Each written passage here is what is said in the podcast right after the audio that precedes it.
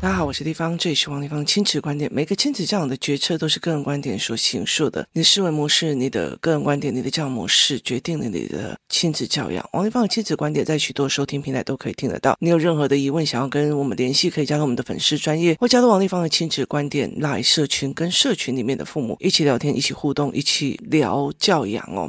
那关关破，我们这阵子其实我从泰国回来之后，都一直在很拼命的代写教案哦。那想要让这些教案以后可以上线，然后大家可以在线上购买，或者是说，如果你们不会教，或者是有任何的疑问，那我们可以帮你媒合老师，让你们线上一对一教，然后累积到一个程度的时候，再让孩子们一起出来玩哦。那。为什么会这样子哦？其实是因为我在学习动机营看到很多小孩跟人的冲突。其实有时候你会觉得他们其实只是因为语言跟认知没有做好，但他就已经丢到真实的社会了。那今天我们来讲一下，说我从泰国回来之后哦，对功课的改变哦。其实我从泰国回来的时候，我应该这样子讲哦。我在一直早期的时候，我在台湾，那我一直很想要找那种所谓思考性的教育的体制机构哦。所以大家其实可以看到我。我说我去很多的，就是体制外参访过，然后甚至我把我的小孩丢过去那边试读过，然后我做了非常非常多的接触，这样子。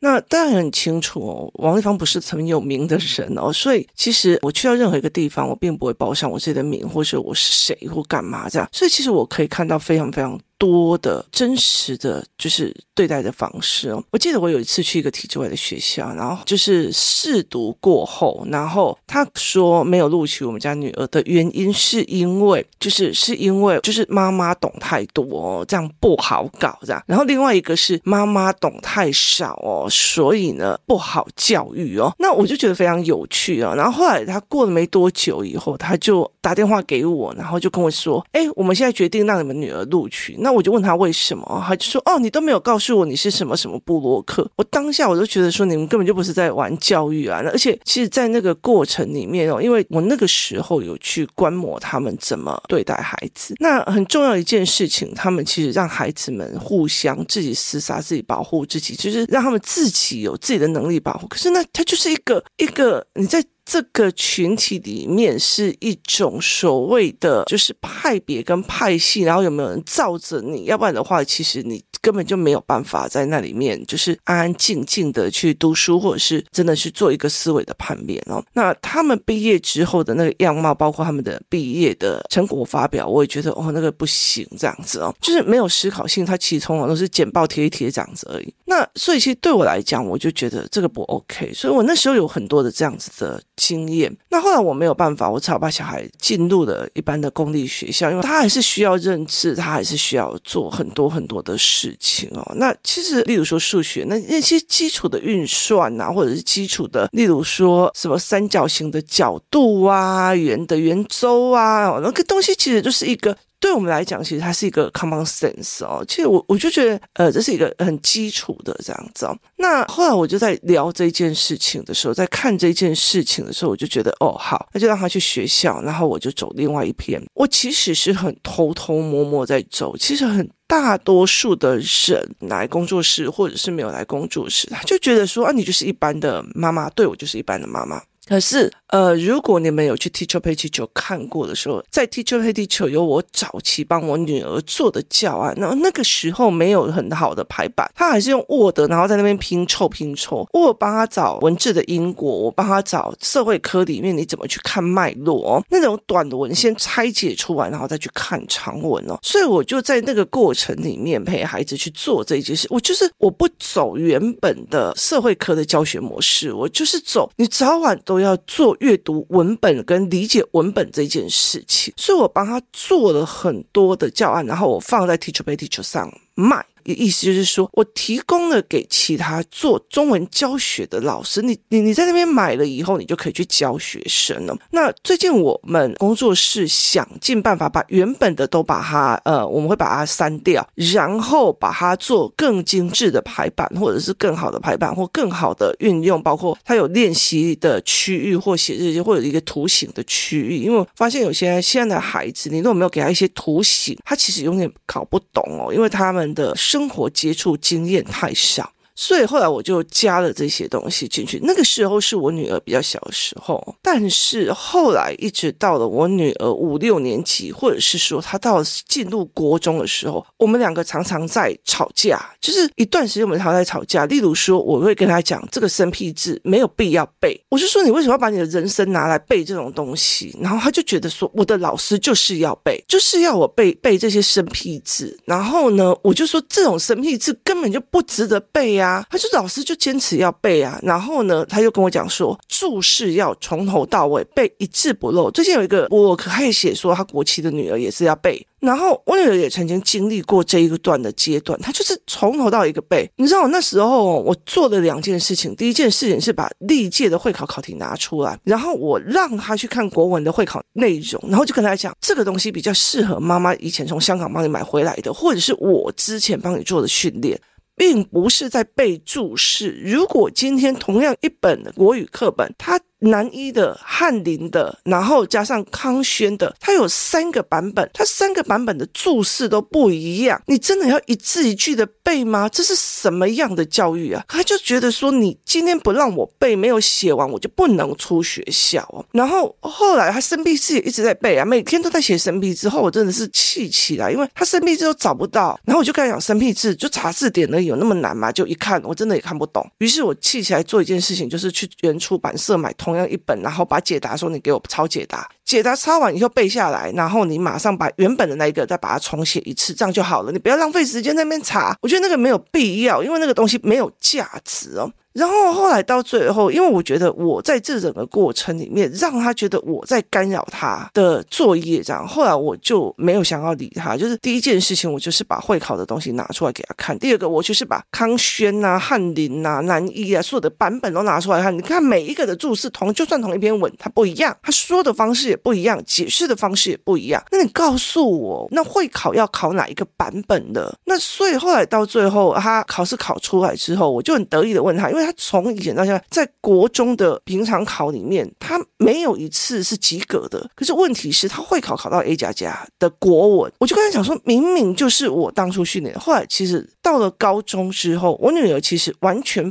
就是他不太想要去学学校那一块哦，不管是英文还是国文，他其实都开始去看我要的那一块。例如说，我有一天跟他去骑脚踏车，然后沿路我就一边听，然后就一边笑得很开心这样子。然后他就问我说我在看什么，我就说我不要告诉你。就他就去翻我的就是听书软体的所谓的听书软体的历史记录，然后去翻来，然后自己听，然后自己也在那边笑得很开心哦。就这样子的一个状况，他就觉得为什么妈妈挑教的东西都很有利哦。这个我会在下一集再跟大家再谈哦。就是到底学习是反人性还是符合人性？就是学习这件事情是不是反人性哦？然后后来呢？后来我有一天，就是我去泰国之后，我去看到所有人的教学内容，那个是我梦寐以求的，就是。老师跟孩子之间是对一种思考性跟思考性的对话，甚至孩子跟孩子之间，诶，你的意思是，哦，原来是这样，然后他们两个就开始一直聊，就是你的观点，我的观点，你的思维，我的思维，然后做进行那个交流。工作室里面有几个早起思考班的，一起这样下来的时候，我也常常会跟他们这样做对谈，就是。是可以对谈、可以聊天，而不是你那个答案是什么？你这个是什么答案？他并不是这样，而是他是说你是怎么思维的。那所以其实像学习营里面有个爸爸在讲说，他的女儿有一天就忽然说：“把这件事情你是怎么思考？”就是他在营队中间之后发现这件事情，这个孩子会问他：“你是怎么思考的？”而不是这答案是什么？你告诉我为什么他们在这样做？他并不是这样的思维模式，他要的是他想要知道你的思维。所以其实工作室里面有几个小孩，他是这样子在对谈的，他们是这样子的对谈逻辑跟思维，他并不是一个碾压式的对错。然后呢，我后来我就觉得算了，国中我就是不要理我女儿这样子，然后就让她自己读自己的嘛。那她自己也自己在那读她自己的，然后包括说，包括数学，她的成绩没有算很好，可是问题在于是包括数学，她常常会去问人家原则原理，为什么是这样推演来的哦？为什么是这样弄的？然后她把事情都讲得很清楚，这样。那后来到了。高中之后，我这一次我在泰国的时候，我就发现问题大了。为什么？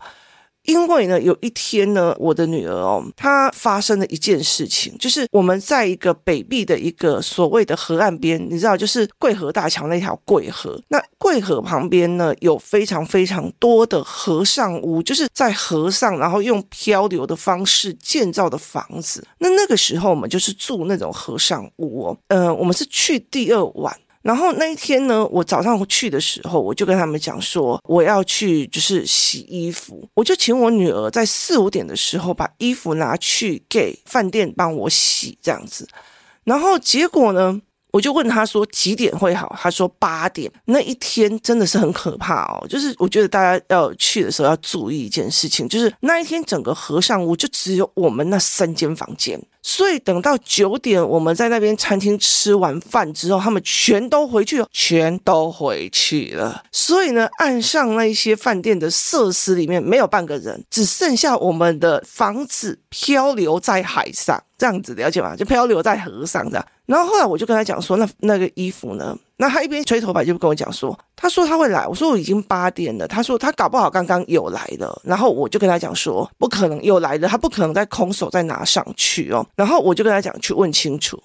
然后呢，结果呢，他爸爸就上去找看看有没有人。就那个时候我们就发现。整个饭店里面剩我们三户人家，其他的都没有半个人，甚至上面连柜台都没有人在，这样就整个黑暗，你知道，像荒郊野外，然后就一个在河上面三个房子，然后我们就在上面这样。然后呢，我就跟他讲说，那你去跟隔壁的呃某某妈妈哦借电话，因为他那个妈妈还有用那种当地的电话卡在上网，所以你就去用那边的电话，因为我们的都是国际漫游嘛。那我就跟他用电话去问。结果过一问过没多久，他就回来了，他就回来了，然后就跟我讲说：“哦，他在问了，我来回先回来吹头发。”结果我就一边洗澡的时候，就一边很生气，因为就等于是我那天没有办法有衣服穿嘛。我本来呃所有的衣服都放在曼谷，那一天晚上其实是因为我们去帮大象洗澡，所以其实衣服就变得比较少。他们拿了我的衣服去穿，导致我自己没有衣服，这样，所以我们才会去洗衣服这样。结果。他就讲这件事情哦，然后我儿子也回来了，然后他们就装作没事这样，然后后来我就开始飙，我就说你今天我叫你上去弄，你跟我讲说八点会有拿过来，结果到了九点十点都没有拿过来，你也没有追，我不管，我今天就是要知道，我就要看到我的衣服。我说你们没有把一件事情完成，而且我请你们去请教别人，请他用他的电话帮你用，结果你们让他去用。我说那个妈妈是你们的奴才吗？你指挥他去帮你办事吗？你凭什么？然后，于是呢，这三个人，包括他爸爸，就赶快又冲上去，你知道吗？就冲上去上面。然后呢，接下来他们就是一直用电话去把他们撸撸撸撸回来。从头到尾，告诉你，那些衣服都还是湿的，就是他其实没有真的洗。就是洗过，然后也润湿过，然后脱水的。其实到了十一点，他们才拿到我们的衣服，然后还是湿的。那个时候我就很生气，我就说：那那个时候你怎么去告诉我，他们可能八点就已经有来过，我们不在？我说你们还帮别人找借口。然后我就跟他讲说：我要的是我交付给你，你把事情完成给我。你没有完成，你只要一句话，那个妈妈妈妈帮我做了，那个我请他讲这个话的。好，你没有去追后果。没有追事情的完成结果，我就说你没有去追事情的完整结果。然后后来他就跟我讲说：“哦，对不起，这样子。”然后我就觉得我能有可以让一个对不起就完了。于是我就让他们的配得拿出来，我说把今天所有的脉络写清楚。然后呢，我就发现了一件事情：我儿子，我儿子其实他是书写障碍，可是他用配得去写所有的脉络的跟状况的时候。真的是写的巨细靡遗，还有延伸说法，就是为什么这件事情会这样，背后的原因，后来的延伸。他写了一个非常非常大的盘，然后把所有的面向给我。我女儿是写非常简单哦，简单到我抱起来。就是我就跟他讲说，我就跟他讲说，第一件事情，我交付你的事情你没有完成；第二件事情，你觉得只是一个交付我一个任务，就是交代我一个任务哦。我后来就会理解这件事情。是就是打发我这样子。后来呃，我们就把这一件事情处理完，包括他们的盘面啊什么有的没有的。后来我女儿就一直一直要写写写，要写到最后。她后来看到她弟弟的盘面，她就有点吓到。她这是弟弟五年级，然后就是有书写障碍，所以大家都觉得他就是一个乱来的小孩。可是还不知道他他弟弟的那个思维缜密度已经是他的至少三倍五倍以上。他就有点开始吓到，然后呢，他就开始认真的去做这件事情。然后我就一直在反省这件事情。是女儿国小五六年级的时候，我都已经教她这些很多思维的逻辑了。虽然没有像教弟弟那么多，可是问题是为什么他会就是把那个盘面做得这么的简陋哦？然后我就觉得。不对劲，这件事情对我来讲，我觉得不对劲，这样子哦。然后事情也没有完成，就这，我觉得我已经跟谁讲，我觉得我跟谁讲哦，就是。其实跟他爸爸很像，像格里波搞阿公，像格里波公公清楚，像格里波，就他每件事情他不把它完成度，就是没有把它完成，他就在等下一个指令哦。然后呢，这一整件事情，我一直回到了台湾，然后我就跟他们讲说，我要赶快把我的教案全部都弄出来，所以我就把思考课先停掉，然后开始每天疯狂的在写教案。可是我照样星期三有时候我还要去陪我儿子写作业啊或干嘛的。那结果呢，有一天我就。刚刚好，就是我们工作到一半，然后我们各自要叫接小孩，然后我们就去一个咖啡厅，然后就看他们在在写作业，我就看他们这三四个小孩在写作业哦。然后因为我跟嘉宾还有工作，所以我们两个在一边工作，然后这些小孩就在旁边写作业，你知道吗？我在那整个过程里面，我。整个人哦，是那种毛起来，就是是那种整个人毛起来。我我我去过泰国，我看过他们学校里面的教学模式。然后呢，其实我回来台湾最没有办法忍受的是。教学内容就是他们在读思辨，我们在读文言文的背诵；他们数学在学推演，我们在背植数，五十内的植数有几个还在那边用背的，就是那个东西对我来讲，其实是一件非常非常非常，嗯，就是。以前我都会觉得本人很甘愿的，学校不教我教，学校不教我教，学校不教我出教案，所以我后来会觉得，我为什么要在台湾把自己搞得这么的累哦？那后来我其实，在那个过程里面，我真的让我觉得我很挫的一个点在于是，我的儿子有很多的学习单，里面的学习单很多都是是什么情绪教育，因为他五年级就很多老师给了一堆情绪教育这样子哦。那他讲了一句话，就是开学已经一个礼拜了，请问你有不开心的事情？个人开心的事情嘛，写出一百三十五个字。我儿子跟我讲，我人生很开心呢，我为什么要写这个？然后你在旁边的小孩就跟他讲说，你就随便给他批一批就可以了啊，你你就交代他一下，就说我没有不开心的，我还要写一百三十五个字哦。就他写出来的东西是什么，你知道吗？本人我某某国小几年几班几号某某某本来都很开心，但是后来发现。台北市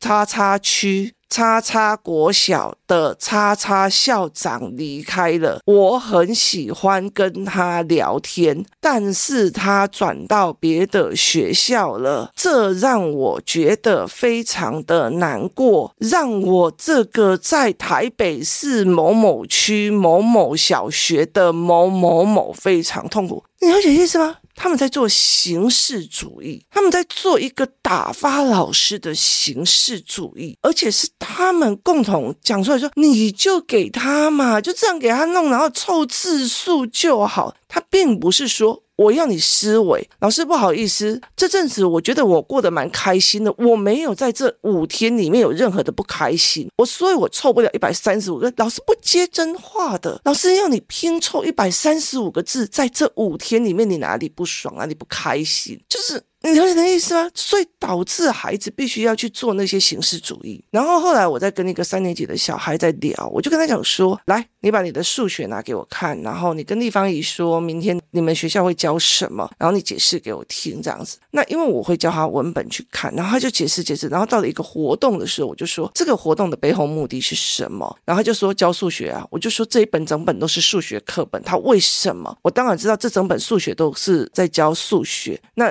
你告诉我这个活动的背后目的是要引发你什么思维？就教数学啊，就是你了解意思吗？就是一个语言对待你，就哦，那个某某妈妈帮我打电话了，就是他只要一个口令回给你，你就可以了，就是打发了你就可以了。所以其实很多的小孩来跟我讲说，哦，上地方语的课很痛苦，就是要一直想，一直想，一直想，但是很过瘾哦。所以其实我在思考班的时候，也是在了解这一件事情。然后他就跟我讲这样，后来我就带着他把这个活动玩过一次。玩过一次之后，他说：“哦，地方语我知道了，这个脑袋里面要怎样怎样怎样想，然后怎样怎样怎样想。”他原来是要我们去动这个脑哦。我就说：“对啊，你有点意思吧？就是就就那样子。”然后后来又有两个比较高年级的小孩在算数学。然后算算的时候呢，就是 A 小孩就跟我讲说：“立方体，我这个有点看不懂。它其实就是这两个要素中间推演是怎么推演过来的要素弄不懂。”然后呢，隔壁一个小孩就算给他看，然后他就问他说：“那你怎么推演过来？”他就看了一下，就说：“老师这样教，带公式进去，就这样带公式进去，想那么多干嘛？反正老师教我们怎么做就怎么做。”你有点意思吗？就是，其实我觉得在这些小孩里面，就是台湾教育里面的那种形式主义跟考试主义里面，我告诉你答案就是这样，我会算。赢过了，我知道这个思维逻辑是什么。我没有空再读你这个公式的思维，所以，所以后来我就在讲说，如果同样两个，这个会算的应该是所有应试教育里面，他应该会考得比这个不会算的这一个小孩还要好。可是他真的懂吗？没有，他只是把公式带进去算得很快而已。可是问题在于是，这个小孩也不会觉得他只要去证明我会算就好了。另外那个小孩是我不懂。我真的不知道为什么这个东西是这样衍生过来的，所以立方语我不懂，你可以教我吗？立方语我不懂，你可以告诉我吗？所以后来我就跟他讲说，好，那我帮你想方法，让你去懂，而不是用一种手推演的方式，因为。我小嘛，就是一个量感的推演，所以我就我就后来我就在跟他聊这样子哦，所以其实在这整个陪孩子的过程里面，我是觉得非常非常的毛的，就在这整个过程的形式主义，在这整个过程的里面，我要打发老师，我要打发老师的要求，我要赶快把功课做完这件事情。你常常在想说，像有一天有一个人在讲说，像我儿子好了，我儿子最近就是很讨厌去学校，因为他觉得老师给的功课。其实很无厘头的这样，那我们就在聊这件事情哦。我说你在看事情的时候，其实是很有趣的。A 厌学跟 B 厌学，不想去学校，他们各有不同哦。例如说 A 厌学，他的原因就是我不想写这个东西，我不想读书，我不想，我不想，这是感觉厌学。可是我儿子这没有逻辑，他为什么要这样子？这个没有思维，我为什么要去读这种东西？这叫逻辑厌学，就是你教给我的过不了我的逻辑关观，过不了我的思维。那另外一种叫做不管我什么东西都不想，就是作业写完，考试这样，我从这边移过来这边就好了。那那一天还有一个东西叫做我在问孩子们一个科系的东西，然后呢，他们就跟我讲。你就去课本里面找填空的答案，移过来这边就好了。那我就说，可是课本里面的内容你知道吗？他说我不知道。我光这个学期开学，我跟我的小孩在 argue，我跟我的小孩在 argue 说，你既不懂大盘，你就不要去跟着人挑股票。我觉得这件事情是很重要的。甚至我其实有很多的时候，我就在想说，我应该要开一个妈妈的自我讨论读书会的阶层，就是。你真的知道你在教的是什么孩子，要去应付什么？我常常会觉得说，现在这个年代有一个很可怕的一件事情，就是大家不知道整个经济底盘是什么，然后整个大经济的逻辑是什么，或者这产业链怎么在变了。但是我们还用从头到别人在跟你讲哪一只股票比较好，你就去买哪一只股票，做哪一件事情。教养也是一样，就是我们不知道社会的产业结构已经变了，应试结构也变了，然后包括用人的标准也变了，但是我们还是一股脑的什么都不教，只逼他们一直写作业，跟作业的状况是一样的，所以这才是一个让我觉得非常非常值得深思的一个问题哦。所以其实后来到最后，你其实你会在看国中或高中，他们觉得你不懂啊，老师就这样啊，甚至我的小孩会跟我讲说。你可以先让我写完作业再教我这些吗？我说不行。我后来其实包括像我儿子啊，我后来就是买了一个很大型的拼图，然后我完全不给他图案，然后我就跟他讲拼起来。他说怎么可能？你没有给我图案啊？我说拼起来。我说你们的社会科课本这样子，然后弄了一个所谓的学习单，再叫你们填空格，你们只是把这边的空格移过来这边，这边的空格移过来这边。他只是把它移过来，你找到这个方位把它移过来，可是你整片你不知道你在拼什么，这有意义吗？这没有意义的哦。所以后来我其实在跟他谈这件事情的时候，我在可能跟他谈这件事情的时候，我用这样子的方式在用。后来我就跟他讲说，你如果没有把一个整个学科的科系的大脉弄起来的话，我不会让你写这些作业。就是尤其是我自己的儿子，我自己很清楚一件事情。他的天生优势是在哪里哦？所以我其实不太想让学校去把这件事情搞掉。那我后来才会去理解，说我女儿的那个时候的状况。对，你告诉我，我有个东西，我打发你就好了。我有个东西，我告诉你啊，那那我已经叫那个谁做了，就是我打发你就好了。你如果在职场上这种状况，其实你不可能当家做主，做一个全面性的人，而现在又是一个就是。就是一个小而美的所谓的经济体系在做的事情哦，所以这整件事情让我觉得匪夷所思。然后我觉得后来其实会在于是我们在应付的这个当下，包括很多妈妈就觉得哦，快点先把功课应付完。我们在应付的当下，在这个熬这个东西的状况之下，我们其实毁掉了，甚至传达的价值给孩子的价值才是一个错误的观念哦。这才是我整个从泰国回来之后，我在面临小孩在学写作业的时候的一个状况哦。其实我觉得那些所谓很乖的孩子，他其实搞不好他不知道他自己在做什么。他真的真的，其实我觉得在学习动机很大的一个部分是用各个角度一直去切，让他们去想为什么他们在说这个东西很重要，那个东西很重要，这个东西是怎么的，这才是一个最重要是你怎么用各种方式去切学习、跟学思维、跟切这种。概念里面，这才是一个非常重要的概念哦，不是说告诉你就是学习好棒棒哦。其实我后来其实可以理解一件事情，或许是因为学习内容的这一件事情导致了所有小孩子的痛苦哦，这才是一个非常值得深思的。谢谢大家收听，我们明天见。